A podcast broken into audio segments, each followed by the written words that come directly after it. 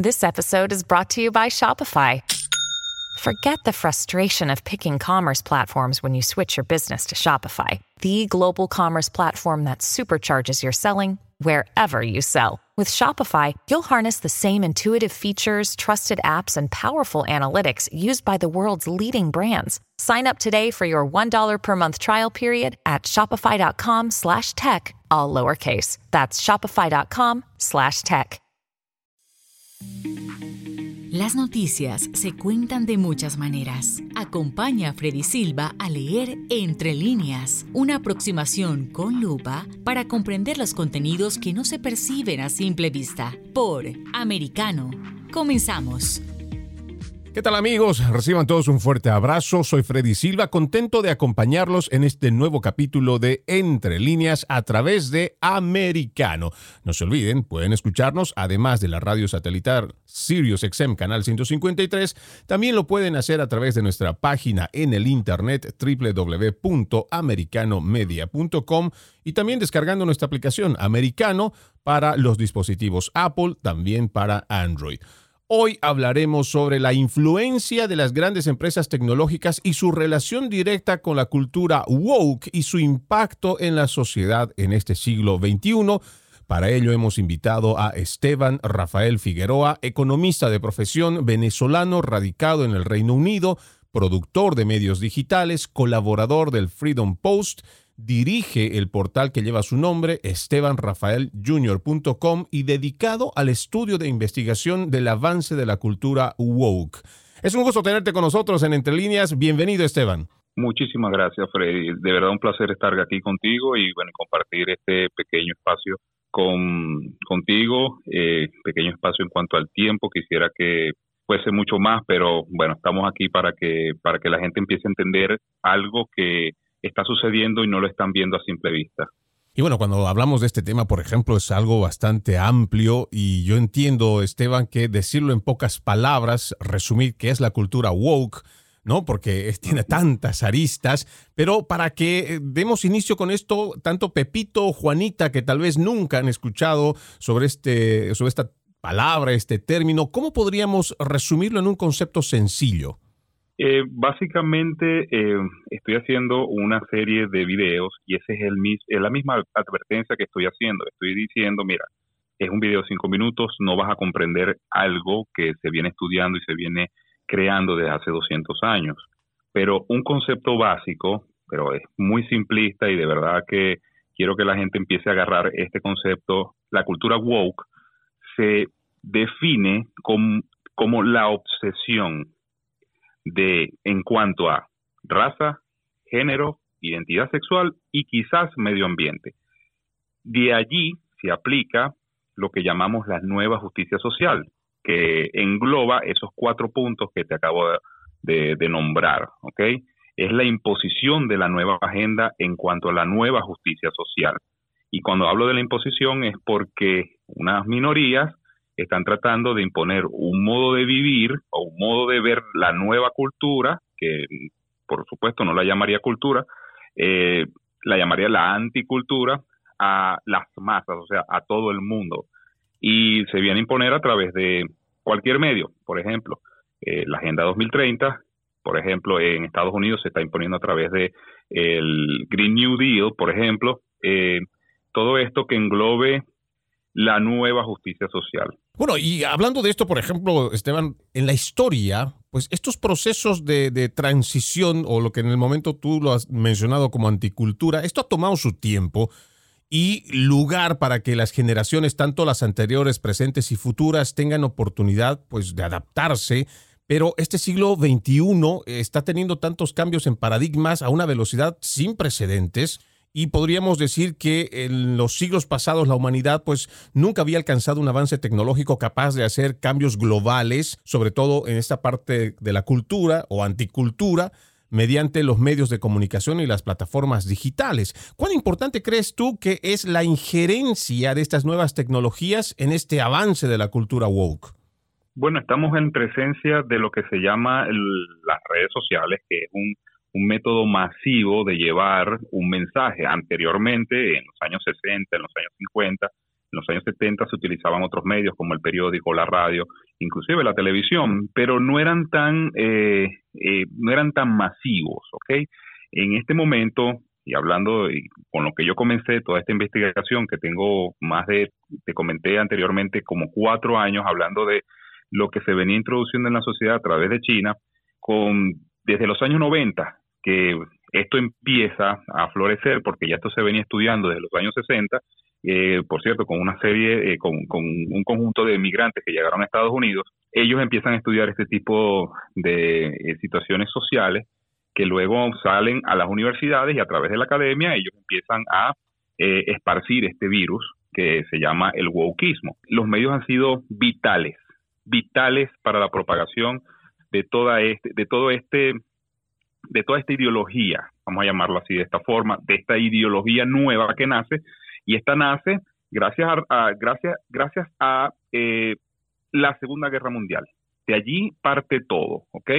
Con la Segunda Guerra Mundial hubo inmigraciones masivas de, europeos a Estados Unidos y de allí, bueno, eh, toda esta cultura europea se fue a radicar en Estados Unidos y sabemos lo que ocurrió con la Unión Soviética, sabemos lo que ocurrió con el muro de Berlín y sin embargo ellos siguieron impulsando estos ideales, ¿ok?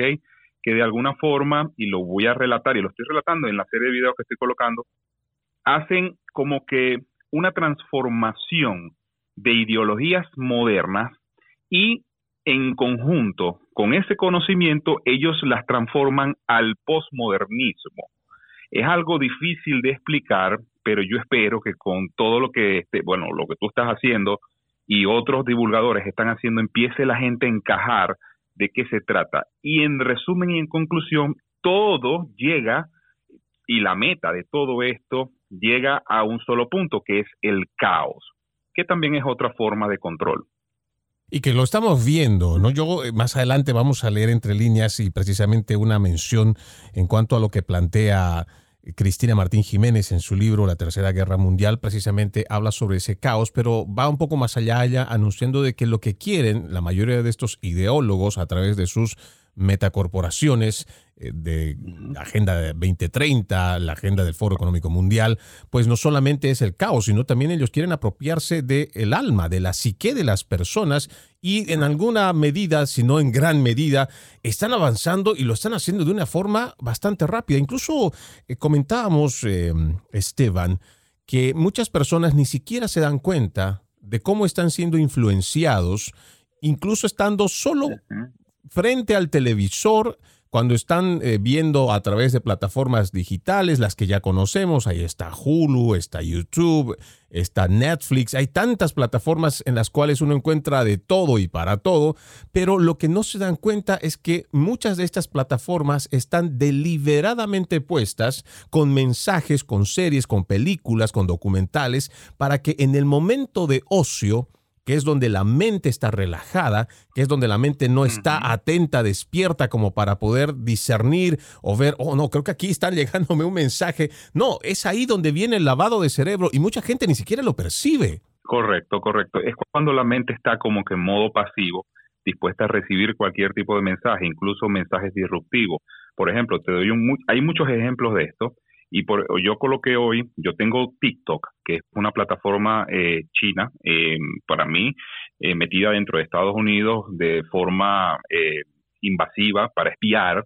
Y encima de espiar es una herramienta que le permite a los chinos, recuerda esto, que le permite a los chinos de alguna forma destruir la cultura norteamericana, y a eso me he dedicado a ver desde el, desde el primer momento que empiezo a investigar esto, es que los chinos están muy interesados en infiltrar, infiltraron Hollywood, hablando de cómo ellos se meten dentro de los medios de comunicación, infiltran Hollywood, infiltran la NBA, y todo esto son programas de entretenimiento para las personas, son programas que tienen mucha audiencia.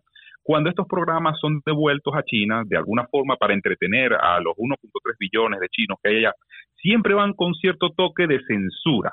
Entonces, eso tiene que ponernos a pensar por qué China financia proyectos en Netflix, por ejemplo, acerca de grupos eh, radicales LGTBQ o financia proyectos en Hollywood a través de películas que son muy disruptivas, eh, demasiado, o sea, que no, no encajan porque al, al, ver la película tú piensas que el mundo es de esa forma y no lo es. Eh, y cuando devuelven esa película para China, eh, llega o no llega porque hay mucha censura o llega con partes censuradas. Es que todo esto que estamos viendo y a partir de un momento que, hubo eh, este nacimiento de esta ideología por allá, por los eh, que empiezan a implantarla por los años 90, la idea de todo esto fue crear el caos para llegar al autoritarismo. O sea, eso es como atomizar la cultura, como atomizar el núcleo familiar principalmente, ¿verdad? Que eso es eh, lo único que podría sostener eh, y se ha visto, inclusive con las ideologías modernas, con el marxismo, ellos eran enemigos de Dios y de la familia, porque son las únicas estructuras que podían mantener la sociedad en, cierta forma libre y que pudieran elegir gobiernos para aquel entonces democráticos. Lo de los medios de comunicación no es casualidad, lo de eh, las redes sociales tampoco. Ves cómo las redes sociales, por ejemplo, muchas eh, eh, personalidades conservadoras fueron sacadas de Twitter en estos momentos que hay como que cierta tendencia con Twitter y Elon Musk, pero anteriormente se sacaron y, y bloquearon y sacaron de la red a personalidades conservadoras que hablaban de cierta forma con datos científicos acerca de lo que sucedía, por ejemplo, con Lia Thomas, el nadador transexual que competía en competencias de mujeres y le robó todos los récords.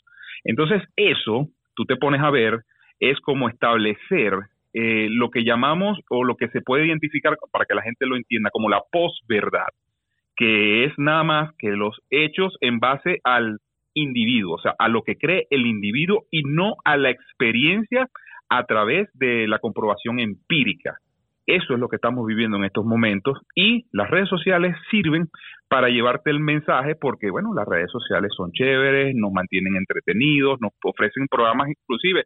Tú pagas nueve dólares en una, bueno, en una suscripción de, de Netflix, por ejemplo, y tienes acceso a un catálogo casi infinito de películas y series que puedes estar un año ininterrumpido y vas a tener programación y van a seguir produciendo. Esto es lo que sucedió con Netflix de ahora y ese es el movimiento que yo quisiera que, siempre existiera, de que la gente empiece a darse cuenta y empiece a quitarles el poder eh, que ha, perdido suscriptores y, lamentablemente para ellos eh, ha, bajado sus acciones de 700 dólares, ya van por 250 dólares, perdió valor en el mercado. Pero más allá de eso, hay que entender que la economía woke o la, o la woke economics no se maneja de la misma forma que anteriormente nosotros solíamos ver cómo se manejaban los mercados. ¿Por qué? Porque los grandes financistas que están por encima de cualquier plataforma siempre van a financiar esto y no van a y, lo, y estas empresas no les importa lo que sus shareholders eh, vengan a decir o tengan que ganar, porque de eso se trata una empresa. Tú tienes accionistas y tú les tienes que responder a los accionistas. Pero con los movimientos en la economía woke no se manejan de esa forma y eso es lo que se va a imponer. Hoy ganó Twitter, o vamos a decir, hoy ganó Elon, pero más adelante ya ellos mostraron las garras. Te dijeron, a nosotros no nos interesa lo que los accionistas vayan a decir. Nos interesa es llevar la agenda adelante. Pero bueno, ganó Elon y hay que estar siempre vigilante de lo que va a pasar con Twitter, porque sí, es una herramienta muy importante para la eh, libertad de expresión. Y bueno, nosotros eh, lo hemos manifestado eh, en un programa anterior donde nos sumamos de una forma atípica, incluso podríamos decir sui generis, a esta ola positivista eh, incluso esperanzadora, porque de alguna manera significaría no una puerta, porque realmente la libertad de expresión no podría caber por una puerta. Yo pienso eh, por esta puerta, más bien yo pienso que es una pequeña ventana, pero no deja de ser una esperanza para que temas que se han, mm, han decidido de forma deliberada no permitir que la gente hable y la libertad de expresión es para eso. Porque, por ejemplo, Aquí solo no estamos hablando de que vamos a agarrar y vamos a eh, echarle tierra a, una persona, a una institución. Estamos hablando de que se permita el disenso. Por ejemplo, si yo estoy en contra del uso de las mascarillas, ¿por qué voy a privarme de decirlo? Si yo no estoy de acuerdo con que un gobierno me someta ante sus políticas y yo estoy a favor de que podemos entregar como siempre ha sido a lo largo de los siglos o de los milenios, la salud es la responsabilidad de cada una de las personas y no de los gobiernos. ¿Por qué decirlo? Eso me va a, a hacer merecedor de una censura, de una cancelación. Yo lo he comentado muchas veces en mi cuenta de Instagram, por ejemplo. Me imagino que tú también, no sé, Esteban, pero yo estoy amenazado de cierre. Creo que ya esta es la tercera que, me hacen la amenaza y, y todavía estoy en revisión. Pero además que estoy shadow banned, la gente no me puede etiquetar y según ellos, la información que yo he compartido, que ni siquiera ha sido información que haya tenido que ver de forma directa, por ejemplo, contra las vacunas. Lo que yo compartí fue información que estaba basado en hechos científicos, pero que iban en contra de esa narrativa oficial. Entonces, hoy a mí me dio mucha tristeza al modo de sumarme en esa ola positivista, eh, Rafael, decir que qué pena que primero la libertad de expresión tenga un precio, pero además que sea un mm. precio tan alto. Tan alto. Tengo una anécdota con respecto a... Sí, estamos en la misma situación en Instagram. En Instagram no, yo tengo 32 amonestaciones, entre ellas creo que son 10 por cuestiones de la pandemia. O sea, no estaban, porque se crean las leyes ellos mismos, las famosas leyes de la comunidad. Y una vez lo comenté y dentro de la anécdota fue que la BBC de Londres saca aquello de que las personas se iban a implantar un chip para, para pagar. Y yo hago un video haciendo la muestra de que la paranoia que se llevó al principio eh, ya se hizo realidad. Esa teoría de conspiración acerca del chip que iba a ser implantado ya se hizo realidad. Ese video me lo ha quitado Instagram diciendo que es información falsa. Y estamos en la era de los fact-checkers y eso hay que tener mucho cuidado. Y una vez lo comenté y dije, esta revolución woke, porque sí es una revolución, porque recuerda que las revoluciones son la destrucción y levantar dentro de las cenizas cualquier eh, esperpento que ellos tengan en mente. Esta revolución woke lo que pretende es lo siguiente, embrutecer a las masas, que ya de hecho lo ha hecho muy bien desde hace mucho tiempo, lo han venido haciendo muy bien y progresivamente, eh, muy de acuerdo contigo, que se han acelerado, pero la pandemia también aceleró todos estos tiempos porque Obama procedió, en el gobierno de Obama procedió lentamente y como te has visto en este año que hemos vivido, se han acelerado pero al 300%. Entonces, ¿qué pasa? Va a, va a venir la época, yo no soy, yo no predigo nada, solamente estoy tomando los datos y viendo qué es lo que sucede. Y eso te lo puedes confirmar tú con, lo, con, lo, con, lo, con los mismos artículos del Foro Económico Mundial. Vámonos a la fuente va a venir la época donde solamente los especialistas te van a decir qué es lo que tú vas a hacer o a pensar, ¿ok? Y eso tiene que ver mucho con lo que sucede con el CDC en estos momentos. El ejemplo que tú das de las mascarillas es excelente, porque incluso ya ni siquiera es que tú sepas, ya es que vas en contra de la narrativa que ellos imponen, porque quieren llevarnos a una sociedad orwelliana y a vivir en un mundo feliz en esas dos novelas que nos parecían distópicas y que se están cumpliendo en estos momentos. Entonces, vamos a vivir en una sociedad de especialistas que solamente van a ser avalados por aquellos que llevan la narrativa, en, llámese gobierno, llámese Estado eh, multinacional, plurinacional, como tú lo quieras llamar.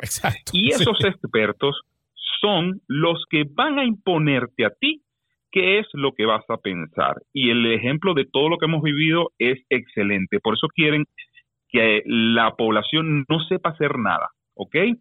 Yo siempre he recomendado eh, que eso también se ha perdido un poco, eh, lo que es la testosterona y lo que es la eh, progesterona dentro de la sociedad, es que los hombres hagan, sepan hacer y que las mujeres también sepan hacer y que combinen las tareas, porque el, el momento que nos va a llegar y es la sociedad que nos están empujando es primero una sociedad sin género, ese es el fin de todas estas agendas woke, es llevarnos a una sociedad sin género que no nos reconozcamos y que de alguna forma ellos no nos controlen, porque ya al no reconocernos, primero no vamos a procrear, segundo no vamos a tener familias, tercero no vamos a creer en ningún Dios, la secularización de la, de la sociedad está en la, ya estamos viviendo la secularización, y todo esto nos va a conllevar a que control masivo de la sociedad, que por supuesto no les va a funcionar porque yo siempre he dicho la vida se abre camino, como diría en la película Jurassic Park. Pero además a, a, eso tenemos que decirle que también la, humanidad ha demostrado que en los momentos más difíciles El bien siempre ha luchado y ha dado la batalla y le ha ganado al mal. Y es una lucha que ya lleva bastante tiempo, pero todavía, todavía creo que la seguimos ganando. Vamos a irnos a nuestra primera pausa en Entre Líneas. Ustedes, amigos, no se vayan a mover porque tenemos mucho todavía de que hablar en cuanto a esta cultura woke. Ya volvemos. En breve regresamos con Entre líneas, junto a Freddy Silva por Americano. De la mano de la reconocida periodista Rocío López Real, los conservadores españoles en el exterior podrán mantenerse informados de los últimos acontecimientos censurados por la mayor parte de los medios subvencionados por la actual administración. Escúchanos cada fin de semana. Más voz, cada sábado, 1 p.m. Este, 12 Centro, 10 Pacífico por Americano.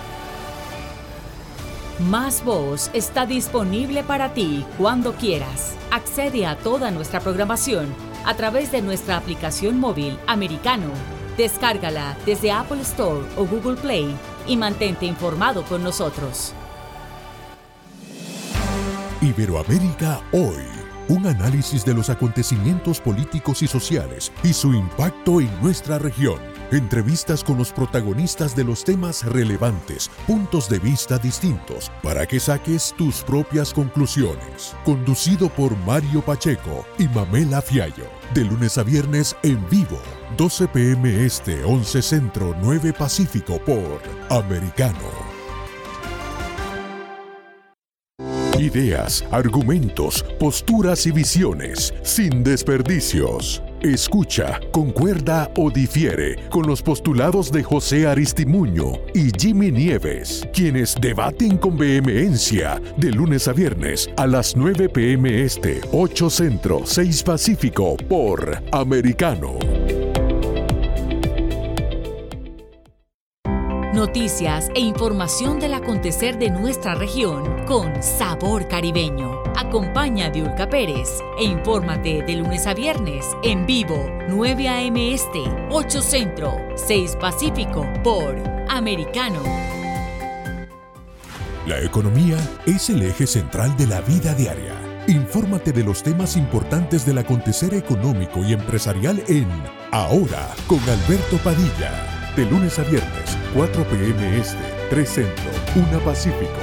En vivo por Americano.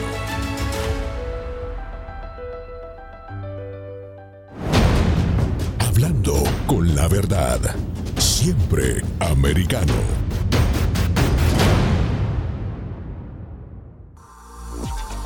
Estamos de vuelta con Entre líneas, junto a Freddy Silva por Americano.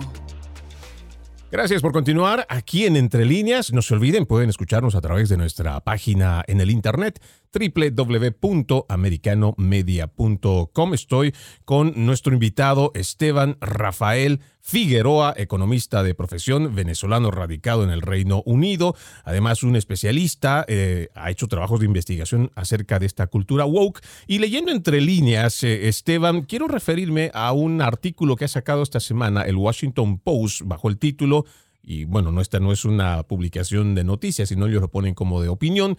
Dice, Elon Musk compra Twitter y otras señales del fin de una época digital. Esto fue publicado por el Washington Post, escrito por Jorge Carrión el 25 de abril del 2022. Y mira lo que dice, son muchas las señales que anuncian, y ojo, me estoy saltando mucho en cuanto a los párrafos, pero voy a sacar creo que el más sustancioso. Son muchas las señales que anuncian el fin de la era, era dorada de las grandes compañías tecnológicas tras cerca de 20 años de expansión sin pausa ni ley la investigación Facebook Papers de finales del año pasado evidenció que Meta sabe perfectamente que Facebook es usado para el tráfico humano y que Instagram daña la psique de las adolescentes y no hacen nada para remediarlo. Los sindicatos que surgen finalmente en Amazon o Alphabet, los escándalos de Spotify por difundir el negacionismo de la vacuna contra el COVID-19 o el notable descenso de usuarios en Netflix son síntomas de que nos encontramos en un momento de inflexión. Por supuesto, del Washington Post podemos esperar este tipo de redacciones, pero me parece curioso que por un lado pongan a Spotify como si fuera el difusor del negacionismo de la vacuna, cuando en realidad lo que han hecho es la censura, y aquí nos podemos referir abiertamente al programa que hizo Joe Rogan entrevistando al doctor Robert Malone, el especialista en la vacuna ARN, y que lo censuraron. Eh, además, a, raíz de eso, no solo le censuran ese programa, sino que le censuran una serie de programas. Entonces, que digan que Spotify ha sido el difusor de negacionismo de vacuna, me parece que es muy descarada la afirmación que hacen, pero que también que hablen sobre Netflix y no hablen el por qué, cuando Netflix ha venido imponiendo en los últimos años, pero de una manera, como tú lo dices, muy disruptiva, pero muy... Ha tomado una... ¿Cómo podríamos decirlo? Ha tomado una forma de llevar adelante esta política de normalizar el homosexualismo que realmente no le ha interesado el resto y obviamente pues cada quien elige lo que quiere ver, pero que no se haga referencia de muchos de estas muchas de estas causas en este tipo de artículos, me parece que también es mentirle al lector. Bueno, eh, estamos estamos viendo eh, estamos en presencia de el doble discurso, la media verdad, todo esto eh, se confabula en una era donde saben, ellos saben a través de las métricas, la tecnología, los algoritmos, la inteligencia artificial, cómo se mueven todos sus artículos, a dónde llegan sus artículos y qué opinión pública van a convencer o a cambiar. ¿ok? Esto no es al azar. Cuando ellos empiezan a, a lanzar este tipo de artículos, lanzando, yo le llamo a esto la técnica del caramelo de cianuro. Entonces tú tienes el caramelo de cianuro y hasta a lo que tú llegas al, a lo que tú llegas al centro, al núcleo de ese caramelo, por supuesto te vas a envenenar. Eso es lo que, pretende, lo que pretenden ellos. Ahora, fíjate cómo va la narrativa. Ya Elon Musk compra Twitter. Para ellos, Elon es eh, como aquel em, paria que se salió de rumbo en algún momento. La amenaza. Estaba de acuerdo. Sí, estaba de acuerdo el rebelde sin causa, que de repente estaba con ellos en algún momento en la lista de los billonarios y se sale de rumbo por, bueno, diferentes causas. Podemos especular las que tú quieras y podemos hablar de los Musk, que inclusive yo siempre he dicho, mantengámoslo siempre eh, en, en, en una zona gris, no hay que ser fanático, pero también hay que ver cómo ha provocado eh, esta reacción en masa, inclusive del Washington Post, que es Em, de su rival número uno, que es Jeff Bezos. Eh, acordémonos que Jeff Bezos también tiene una compañía que se llama Origin Blue, que es de cohetes, que compite con SpaceX. Entonces, esto es como que vemos en la arena como que una discusión entre billonarios. En, el medio estamos nosotros, por supuesto utilizamos Amazon, ya Elon Musk tiene eh, Twitter, y en eso estamos. Pero cuando se establecen este tipo de narrativas es peligroso porque nos pueden señalar que es el futuro, nos pueden señalar un Internet mucho más censurado.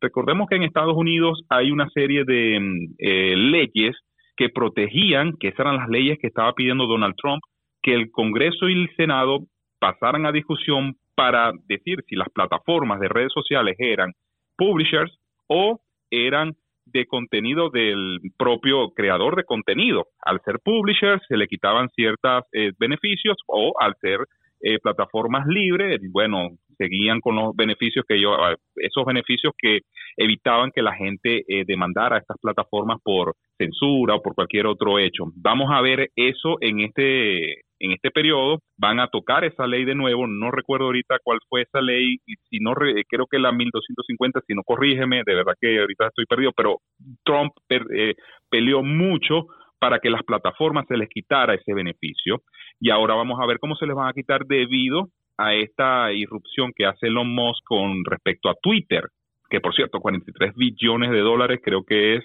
una de las eh, ventas más grandes en cuanto a plataformas tecnológicas se haya hecho. Pero si estamos viendo esta situación, nosotros tenemos que empezar a suponer que lo que viene es más censura, más censura, inclusive teniendo a Elon como en eh, como eh, CEO de o dueño de Twitter, eh, esto se puede aplicar porque desde los gobiernos y los estados pueden hacerlo y por supuesto el Washington Post, por supuesto em, Facebook van a ir a correr con esa línea porque no les interesa, sencillamente quieren es neutralizar a alguien que consideran que pudiera eh, elevarse como, bueno, un bastión de eh, eh, libertad de expresión, la primera enmienda de los Estados Unidos. Por ejemplo, cuando el propio ex, expresidente Barack Obama pidió más control. O sea, vean cómo van sucediendo estas situaciones y, empiecen a hilar. Y, y, hay que añadirle, ¿no? Que ya esta misma semana, desde la Casa Blanca, han anunciado que precisamente lo que van a hacer es ir mediante leyes, no han especificado si es que van a hacerlo como lo vienen haciendo por decreto, a decretazo o, o ¿cómo se llama? Una orden ejecutiva, o buscar que su partido trate de hacerlo en la Cámara de Representantes o en el Senado, aunque capital político le queda muy poco y parece que en las elecciones de medio término se le termina acabando. Vamos a ir a una segunda pausa, pero vamos a continuar con más, hablando sobre esto de la cultura woke. Ya volvemos. En breve regresamos con Entre líneas, junto a Freddy Silva por Americano. Somos Americano. Iberoamérica hoy. Un análisis de los acontecimientos políticos y sociales y su impacto en nuestra región. Entrevistas con los protagonistas de los temas relevantes, puntos de vista distintos, para que saques tus propias conclusiones. Conducido por Mario Pacheco y Mamela Fiallo. De lunes a viernes en vivo, 12 pm este, 11 centro, 9 pacífico por Americano. Diego López y Dianelis Guerra comentan y analizan el acontecer deportivo, torneos, campeonatos y la actuación de tus atletas favoritos en Deportes Americano. Sábado, 10 pm este, 9 centro, 7 pacífico por Americano. Ideas, argumentos, posturas y visiones, sin desperdicios. Escucha, concuerda o difiere con los postulados de José Aristimuño y Jimmy Nieves, quienes debaten con vehemencia de lunes a viernes a las 9 pm este, 8 centro, 6 pacífico por Americano. La economía es el eje central de la vida diaria. Infórmate de los temas importantes del acontecer económico y empresarial en Ahora con Alberto Padilla. De lunes a viernes, 4 p.m. Este, 3 Centro, 1 Pacífico. En vivo por Americano.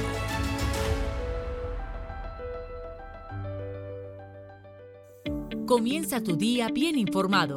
De mañana con Americano. Junto a Gaby Peroso y Jolly Cuello quienes te presentan la revista informativa de las mañanas. Conéctate con nosotros en vivo de lunes a viernes de 7 a.m. Este, 6 Centro, 4 Pacífico por Americano. Donde pasan los hechos, siempre americano. Infórmate con Lucía Navarro de los temas importantes del día que impactan tu vida. Conoce el contexto de los hechos con el análisis de especialistas. Únete a Actualidad Noticiosa de lunes a viernes a partir de las 10 pm este 9 Centro 7 Pacífico por Americano. Estamos de vuelta con Entre líneas junto a Freddy Silva por Americano. Continuamos con más de Entre líneas y hablábamos sobre esta cultura woke y estoy con el invitado Esteban Rafael Figueroa. Esteban, a mí me parece que más allá de las consideraciones y de todo lo que estamos comentando, a mí me preocupa algo que tiene que ver con la parte moral, porque me parece que esta ideología o esta forma de llevar adelante estas ideas es inmoral porque va contra los principios fundamentales, por ejemplo, de nosotros quienes practicamos el cristianismo o las tradiciones judeocristianas del no mentirás, ¿no? Porque, por ejemplo, lo que mencionábamos eh, en los segmentos anteriores, decir la verdad hoy te hace acreedor de la censura. Vamos a poner un ejemplo, ¿no? Si una mujer biológica dice que es hoy un hombre, entonces está, eh, termina estando embarazada. Pero hoy, según esta cultura woke, según estas ideologías de género, entonces nosotros debemos de aceptar la mentira y tenemos que guardárnosla porque de otra forma está sujeto a penalidades, no solo una amonestación, ya sea igual una multa económica, incluso puedes perder la libertad. ¿Y qué pasa entonces con todos estos valores propios, ya sean éticos, estos valores religiosos, pero también tenemos que hablar de la parte legal, porque se supone que la mentira como tal está penalizada en la mayoría de las legislaturas en el mundo. Por eso el fraude está penado con cárcel. Pero entonces cuando nosotros estamos dispuestos a aceptar y no hacemos frente a esta imposición de la mentira, entonces, no es que seamos eh, cómplices, pero sí lo vamos a sufrir, como ya lo están sufriendo, por ejemplo, lugares como Canadá, que podríamos poner como ejemplo, Argentina, que ha avanzado mucho con estas eh, leyes de, género, estados como California, donde también puedes tener una multa de, de más de 200 mil dólares si tú confundes o te equivocas al momento de pronunciar un artículo que tal vez no le acomoda a una persona que se puede autopercibir binario, no binario, asexual, pansexual y tantos que han inventado estos ideólogos. Prácticamente estamos viviendo lo que te hablaba a continuación en el segmento pasado de la posverdad, ¿no? Cuando hablamos de la posverdad es el resultado en base a la experiencia del individuo y el individuo es el centro de todo lo que vamos a realizar en cuanto a mm, leyes, en cuanto a debates y todo esto, sin ninguna experimentación empírica. O sea, se remueve lo que ya conocíamos desde la, e, desde la edad de la ilustración, lo que conocíamos como la verdad o como la, la verdad objetiva. En estos momentos existe la verdad subjetiva, o sea, mi verdad es mía y esa es la que yo voy a imponerle a la sociedad. Y estamos viviendo también lo que, lo que se llamaría la dictadura de las minorías, pero en un nivel global, más que todo en, en Occidente, o sea, Estoy hablando porque esto no se ve ni en China, esto no se ve en Rusia y en, el Medio Oriente va a ser un poco difícil que toda esta ideología llegue. Por eso mi preocupación es el estudio de esta ideología, que por cierto no está en ningún libro, que no hay como que un libro específico que te diga, mira, esto es la ideología woke. Tú tienes que ir buscando teorías por teorías, cuerpos ideológicos por cuerpos ideológicos y filosóficos para que juntarlos y al juntarlos tú te des cuenta de lo que está sucediendo en Estados Unidos, Canadá, España, incluso Reino Unido, eh, donde vivo yo. Aquí está el famoso caso del, señor que se cree perro y que en estos momentos eh, el gobierno le da ciertos beneficios e inclusive le da dinero por, por, por, por disability, por discapacitado. Y eso eh, son parte de los ejemplos es que nosotros tenemos, que nos han llevado a una sociedad que no es, no es tolerancia, eso no se llama tolerancia, eso se llama imposición de una enfermedad mental. Por eso yo siempre he dicho que el progresismo es una enfermedad mental y, por supuesto, ya al reunirlo con todas estas ideologías que nos están imponiendo, eh, ya se hace un poco difícil si la persona no se educa y no se informa acerca de lo que está sucediendo y que ya dejen de decir no me importa, que eso lo arreglen los políticos, porque ese es el problema. Una cosa, eh, siempre he escuchado a las personas decir que eso lo arreglan los políticos y después dicen que los políticos no sirven para nada. Pero en realidad no son los políticos, porque el político es el reflejo de la sociedad, ¿me entiendes? Y eso lo viví yo viviendo en Venezuela. Y como yo te expliqué anteriormente, yo desde el 2006 estudié las ideologías eh, modernas, bueno, el marxismo, eh, estudié el, comunismo, estudiamos Marx, estudiamos Hegel, estudiamos, eh, bueno, cualquier tipo de exponente. Cuando yo salgo de Venezuela me doy cuenta que hay una revolución en el exterior que ya ni siquiera tú ves que muchas personas, por ejemplo, en Estados Unidos, eh, tú dices que es el país más capitalista del mundo y de repente que hayan seguidores, por decir un ejemplo, de Bernie Sanders que se declaró social comunista o socialdemócrata socialista demócrata. Entonces ¿qué está pasando aquí? Entonces, esto tiene que ver mucho con la información de la gente, la educación de la gente. El sistema educativo, ¿por quién está gobernado? El sistema educativo está gobernado por los, por los propios estados, gobiernos que nos quieren imponer la educación. Entonces, no nos dan una opción de educarnos, sino que es una opción de adoctrinar.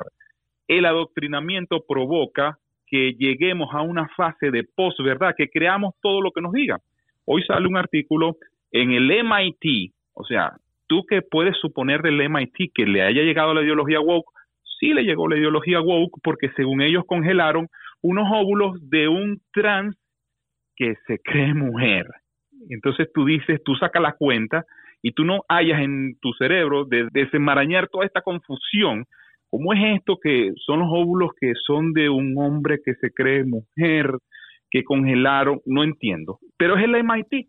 Entonces tú tienes que leer a profundidad el artículo para que te des cuenta que todo es una parafernaria eh, posmodernista, porque a eso es lo que hemos llegado, a, a, ver y hacerle, hacer sentir que, que ya estamos viviendo eh, propiamente, bueno, es que tampoco es casualidad el metaverso.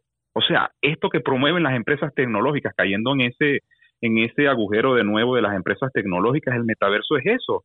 Ya es amplificar la ideología. Ya, ya es totalmente porque, vuelvo y repito, yo le decía a la gente, mira, tú te puedes, eh, puedes salir de la pobreza que te haya impuesto un socialismo. Incluso he visto muchas personas que escapan de, Corea del Norte, llegan a Estados Unidos y hacen una vida ejemplar, tienen dinero. O sea, el, de verdad el bolsillo se recupera. Pero con esta ideología, ¿cómo tú te recuperas de tu salud mental? Porque atacas al cerebro, atacas al cerebro y ya van por tu cerebro a través del metaverso.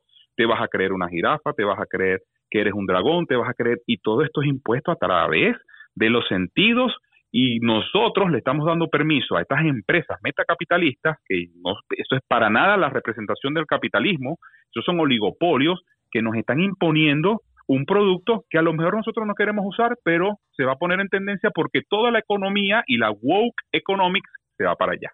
Bueno, tú dices algo que también es importante resaltar de la gente que dice, no, esto lo arreglan los políticos, pero los políticos también han impuesto a lo largo de los años, no sé si lo mismo en Venezuela, pero por lo menos yo lo he escuchado mucho eh, en Bolivia, decir que no, la política, la política es sucia, la política es corrupta, la política es mala, no, mejor no hay que meternos en la política, pero resulta que después es la política la que no te deja prosperar, es el político con el endeudamiento, el que hace que tu, eh, tu poder adquisitivo siempre se, se vaya yendo más rápido de de lo pensado. Y por ejemplo, aquí hay una cita que quiero hacer referencia mm, de este libro que lo tengo acá conmigo, que es Un mundo que cambia, de César Vidal. En la página 147, donde el título dice La ideología de género llega a la educación, mira lo que, lo que escribe él, dice, como sucedió en la época del socialista Rodríguez Zapatero en España, como lo decías tú eh, hace un momento, Rafael, ha vuelto a colocarse a la vanguardia de los avances de la ideología de género y esta vez lo ha hecho incluso con gobiernos que pertenecen a fuerzas de derecha. Semejante circunstancia pone de manifiesto que, a diferencia de lo que muchos creen, la derecha ya no constituye una garantía de defensa de los principios morales, Simplemente la ideología de género ha sido asumida por todo el arco político y es que también temas, por ejemplo, como esto de, la cultura woke, Esteban, es transversal. Lo mismo que podríamos hablar del cambio climático y muchas otras eh, aristas que tiene esta agenda eh, de control más que otra cosa y que cuando uno se pone a pensar, ¿realmente los políticos estarán eh, listos para hacer la defensa? Creo que el único al cual podríamos hacer esta referencia que ha sido de este siglo XXI, creo que uno de los que más ha salido a la luz, podríamos hablar del expresidente Donald Trump, pero faltan muchos, incluso dentro del mismo partido republicano o de la gente de derecha, empezar a despertar y dar esta batalla cultural. Eh, mi opinión acerca de eso, vamos a meternos en un área un poco turbia. Yo soy súper seguidor de Donald Trump, creo que tengo alrededor de 20 libros acerca de él, incluyendo los del mismo. Eh, de verdad yo he estudiado el fenómeno Trump. El fenómeno Trump fue una interrupción en todo este desastre que estábamos viviendo desde la época de Bill Clinton, porque hay que ser justos, o sea, la entrega de Estados Unidos a potencias extranjeras como China fue en el propio gobierno de Bill Clinton, con esto de la apertura, la apertura hacia China y todo esto.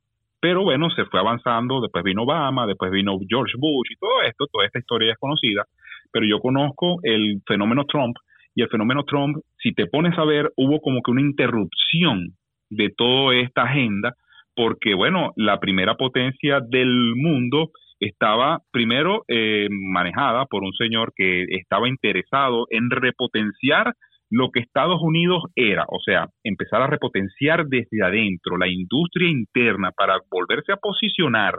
Eso iba en contra de las fulanas predicciones del propio Foro Económico Mundial, que él te dice que ya Estados Unidos no iba a ser ninguna potencia mundial. Es la predicción número dos. Y ellos te dicen que van a haber múltiples potencias. Entonces ya cuando Donald Trump tiene arrodillado China, sucede lo que ya nosotros eh, conocemos. Había logrado un pacto en esta guerra comercial que tenía con China, había logrado un pacto muy importante para que China, con respecto a los aranceles, las tarifas, empezaran a comerciar de una forma mucho más equitativa entre los dos países y sucede en noviembre, casualmente en diciembre del 2019 sucede la tragedia que nosotros conocemos como encierros y pandemia. Entonces, ¿qué es lo que sucede después de eso? Que, bueno, Trump ha sido como que la punta de lanza. Yo le invito a todo el mundo que lea la doctrina maga de Charlie Kirk. Te abre como que la perspectiva de lo que era antes y lo que vino a proponer Trump. Yo no digo que Trump sea perfecto, ningún ser humano lo es. Tiene sus errores, de repente ahí yo puedo criticarle muchas cosas, pero es uno de los pocos porque bueno, 200 países, 200 y dale países y todos están metidos en esto y que solamente sean, por ejemplo, casos puntuales como Orbán en Hungría, como Bolsonaro en Brasil, como el propio Trump en Estados Unidos, eso no representa ni siquiera el 3%. Eso no representa ni siquiera de, este universo de todos esos países que se están apegando a la agenda. Entonces, los mismos ciudadanos tienen que enterarse de lo que está sucediendo antes de votar por alguien y no votar con el sentimiento. Ahora, el Partido Republicano, sí, hay muchos, hay muchos dentro del Partido Republicano que son unos cobardes, totalmente cobardes. Y me disculpan, pero de verdad que hay unos que son los rinos y esos rinos están eh, torpedeando toda la labor de hacer que Estados Unidos vuelva a resurgir como una, potencia y como, y como espejo para Latinoamérica. Mi preocupación es que si Estados Unidos estornuda, la gripe la agarra a Latinoamérica. Entonces esta ideología woke, ¿para dónde va a ir? Va a ir para Latinoamérica y en Latinoamérica si no es retroceso. Entonces, por ejemplo, el gobernador de la Florida me parece que está haciendo una labor estupenda, eh, se está perfilando quizás para el 2028, 2032, ojalá que sigan naciendo este tipo de líderes que llevan la doctrina maga, por eso es importante, por eso le digo, léanse este libro, porque eso fue lo que fundamentó y ese es el legado que va a dejar Trump, porque Trump no es la, la, persona, Trump es el movimiento que tiene atrás y eso es importante para los tiempos que están por venir, porque esta lucha que tiene el propio gobernador en contra de una megacorporación como Disney, eso nadie lo ha visto, pero eso es gigante, la pelea que tiene el propio Trump en contra de los medios de comunicación cuando era presidente, eso era una pelea súper importante y nadie lo quiso ver de esa forma, sino que se adaptaban a la narrativa y por eso yo hablo de la educación, te hablaba de la educación, sobre todo la educación política. No puedo decir que, o sea, para mí la política es un arte eh, demasiado hermoso como para decir que, bueno, que la política es sucia. No, lo que hacen la política sucia son las propias personas que se dejan dominar. Es más, ese relato de la política sucia y los políticos son sucios son de los mismos políticos que no quieren que te metas en la política, que le dejes la política a ellos para que ellos hagan sus marramucias eh, eh, y corrupción dentro, dentro del Estado, dentro de cualquier puesto de, servicio público que tengan. Eso es lógico, porque las personas que son incorruptibles, por ejemplo, ahí está el propio Donald Trump, ¿qué hace un billonario siendo presidente de la República? Y nadie se hizo esa pregunta, sino que bueno, que él iba a ser el, eh, a mí me daba risa porque decía es el autócrata, el dictador. ¿Y qué tenemos ahorita? O sea, vamos a hablar claro eh, eh, ¿qué hay ahorita? Imposición de mandatos, imposición, imposición de núcleo. Ah. Y me hace recuerdo, por ejemplo, cómo durante la campaña esto a través de los principales medios de comunicación y también eh, las plataformas digitales alineadas a todavía que siguen, ¿no? Parece que estuvieran todavía en campaña favoreciendo al candidato entonces eh, Joe Biden. Decían que pues el anterior presidente iba a llevarnos a una tercera guerra mundial, pero parece que con el que tenemos aquí estamos más cerca, más cerca de ello. Voy a irme a la última pausa, Esteban. Eh, amigos, ustedes no se muevan, no se olviden que Vamos a continuar con este tema, pero pueden escucharnos a través de www.americanomedia.com. Ya volvemos. En breve regresamos con Entre líneas, junto a Freddy Silva por Americano. Noticias e información del acontecer de nuestra región con sabor caribeño. Acompaña a Diulca Pérez e infórmate de lunes a viernes en vivo 9 a.m. Este, 8 Centro, 6 Pacífico por Americano. Donde vive la verdad.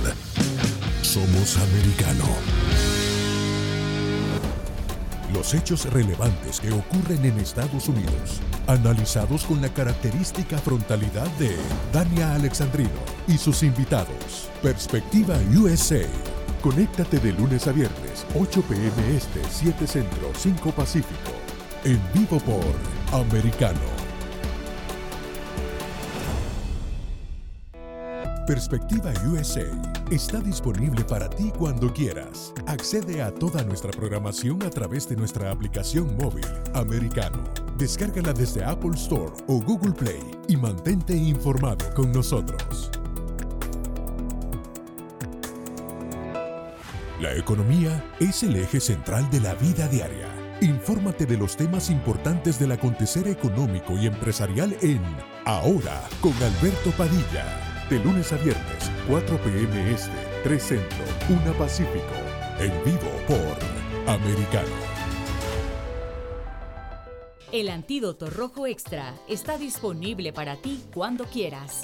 Accede a toda nuestra programación a través de nuestra aplicación móvil americano. Descárgala desde Apple Store o Google Play y mantente informado con nosotros.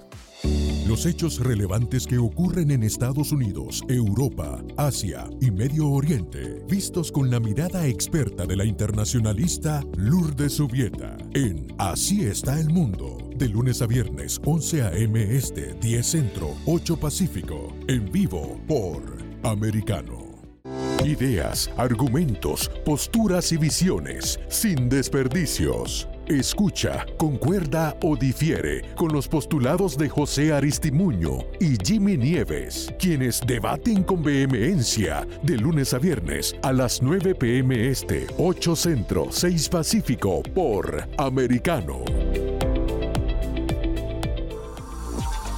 Estamos de vuelta con Entre líneas, junto a Freddy Silva por Americano. Continuamos con más de Entre líneas en este último segmento, hablando sobre esto de la cultura woke, su impacto en la sociedad estadounidense y el resto del mundo. Tenemos con nosotros a Esteban Rafael Figueroa, quien se dedica, eh, está haciendo un trabajo de investigación con respecto a esto. Y te decía en una parte de, de los segmentos, Esteban, que quería hacer mención a una, un fragmento de un libro que también me parece muy importante, quien no lo haya leído. Siempre recomiendo a la escritora española Cristina Martín Jiménez. Este es su último libro, La Tercera Guerra Mundial ya está aquí. Y ella hace referencia a esto y vamos a leer, aquí leemos entre líneas. Así que dicen, todas las guerras, bueno, el título de este párrafo es El botín más preciado, el control de la psique, el alma. Dice, en todas las guerras, y en esta no iba a ser menos, las personas inocentes y las ingenuas son las que más sufren. A ellas hay que sumar las desinformadas porque quienes viven en la confusión no logran discernir quién es el enemigo y por tanto ni saben ni pueden defenderse. Y creo que esto es lo que está pasando. Esta es una radiografía en este pequeño fragmento, una excelente radiografía de lo que podríamos ver el por qué avanza tan rápido y por qué la gente ni siquiera se da cuenta, porque realmente el estar desinformado y a propósito desinformado, porque esto es un trabajo en complicidad de los medios de comunicación, las plataformas digitales, para mantener o con constante entretenimiento o mantenerlos desinformados. Bueno, eso es lo que yo siempre he peleado en mis redes sociales, por eso me he ganado mis 32 amonestaciones bien ganadas y que ya ahorita yo estoy en un lado apartado de que ya no puedo utilizar la monetización de lista, o sea, me tienen castigado con la monetización si quiero acceder a las placas o a la, a los eh, esta, estas funciones para ganar dinero, yo estoy totalmente fuera. Me lo, me lo acaban de enviar hoy y con mucho gusto. Bueno, a que él quiera, bueno, arroba Esteban Rafael. Pero bueno, esas plataformas están en Shadowban, como tú dices. Pero, ¿quiénes son las que no están con ese Shadowban? Ok, vamos a investigar quiénes son las que tienen más de cuatro, tres o dos millones de vistas o, o me gusta, o, y tú ponte a ver, yo es un ejercicio práctico que yo a veces hago porque tampoco es que me la paso todo el tiempo porque necesito también investigar, leer, pero también hago trabajo de campo y el trabajo de campo tiene que ver la opinión de las personas. Cuando tú ves que casi todos los que siguen los portales nunca se cuestionan. O sea, y eso viene, vuelvo y repito, volvemos a la educación. A nosotros no nos enseñaron a cuestionarnos, a nosotros nos enseñaron a seguir órdenes. Dos más dos son cuatro, que eso es ciencia positivista y por supuesto dos más dos son cuatro. Pero en este entorno donde nosotros estamos, en otras ciencias o en otros, en, en otros espacios donde podamos opinar, que alguien nos diga dos más dos es cinco y que no podemos decirle que no es 5, sino es 4, porque nosotros tenemos la prueba empírica de eso. Eso es la demostración de que las personas siguen lo que CNN escriba, siguen, que gracias a Dios CNN Plus va a llegar a final eh, a finales de abril. O sea, ni 10 mil suscriptores y gastaron 300 millones de dólares. Me parece excelente porque ahí yo veo de que la gente no está en ese sentido buscando ese medio porque ya se está viendo de que mucha gente no les está comiendo, como decimos en Venezuela, el cuento. Entonces tú vas a pagar para que te digan mentiras, es mejor no pagar porque ya te estás dando cuenta que te están diciendo mentiras desde que comenzó todo este, incluso antes de toda esta pandemia y todo, y anterior a, esto, ya ellos eran unos canales que estaban lamentablemente expulsando mentiras al constante y, y, sonante todos los días. Y la gente, yo creo que en algún momento sale algún divulgador, por eso es que a nosotros nos ocultan porque sencilla, o, o, nos quitan las cuentas, porque hay dos sanciones, que yo creo que yo no sé cuál es la peor, si cuando te ocultan que tú estás disponible a, salir, a sacar un contenido con, con, pruebas y con hechos, o que te eliminen la cuenta. No sé cuál será de las dos peores, pero ese es el castigo. Ese es el castigo, definitivamente. Divulgadores cero. Aquí los únicos especialistas son estos que van a decirles a ustedes qué pensar. Y bueno, dentro de ese trabajo de campo he visto que con respecto a la eh, guerra de Ucrania y Rusia, que por supuesto, siempre lo he dicho, malo Putin, pero no podemos enaltecer un héroe. O sea, no hay un héroe en esta guerra, todos son malos, porque todos están empuñando un arma y todos están matándose entre ellos. Y con respecto a ese tema, por ejemplo, yo he decidido, porque me parece tan complejo, cuando ya la gente, yo los llamo Zelensky lovers con mucha tristeza porque no tienen argumento más que el hecho de que alguien les ha dicho que él es un héroe, que como se quedó ahí para y no, y no corrió, pero yo le digo a la gente, y me, y me toma mucho trabajo decirle, pero a ver, momento, si vamos a basar nuestra, eh, nuestros señalamientos en base a nuestra moral, ¿por qué le señalas con el dedo a los gobiernos chavistas, a los gobiernos de, de Daniel Ortega y vas a llamarlo eh, dictador cuando tienes a un Zelensky que igual ha hecho cerrar tres canales de televisión que son opositores. Ah. Al principal opositor lo tienen todavía preso. Han hecho de que mediante las normativas y las leyes a quienes hablaban ruso en la zona del Donbass, que son prorrusos, ya no se pueda hablar este idioma y muchas otras cosas. Y la gente eso no lo quiere ver y tampoco quiere, quiere tomarse el trabajo de leer de que es el, desde el 2014 vienen bombardeando el Donbass y hay más de 14 mil víctimas desde ese entonces. Pero bueno, nos queda muy poco, apenas y dos minutos eh, para terminar, eh, querido Esteban pero yo quisiera hablar un poco más de este tu trabajo, dónde la gente te puede encontrar, cuáles son estos videos, dónde podemos eh, ver todo lo que tú estás haciendo. Bueno, em, yo tengo un canal de YouTube. Yo estoy presente en todas mis redes sociales como arroba Esteban Rafael JR.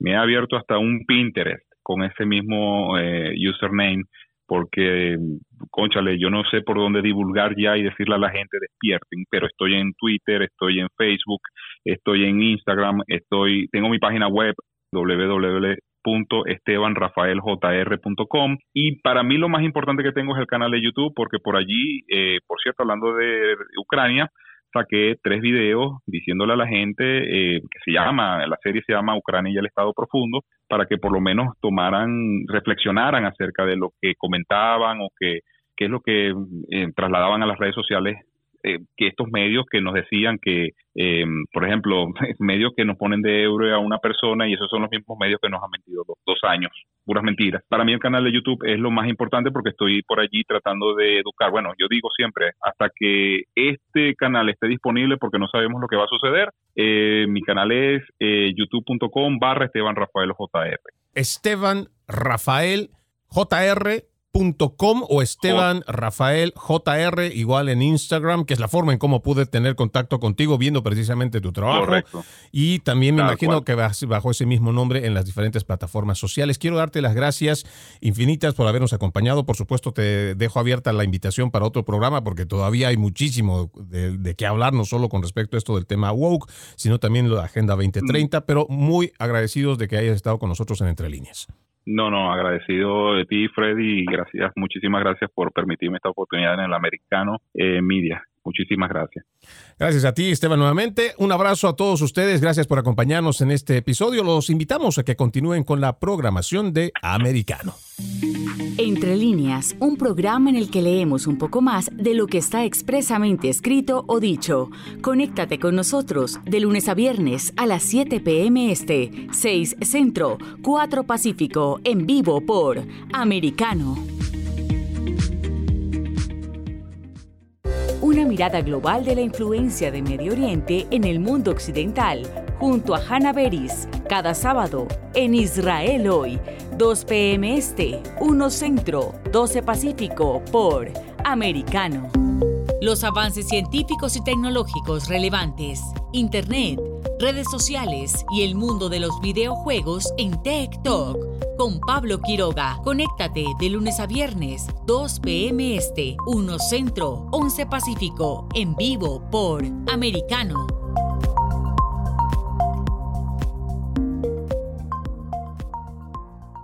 Cada día, Ana Patricia Candiani pregunta, ¿usted qué cree?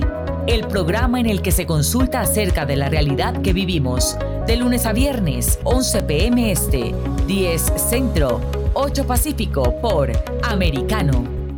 Isabel Cuervo y su equipo indagan y rastrean los hechos para ofrecer una mirada profunda a las noticias, sus causas y consecuencias.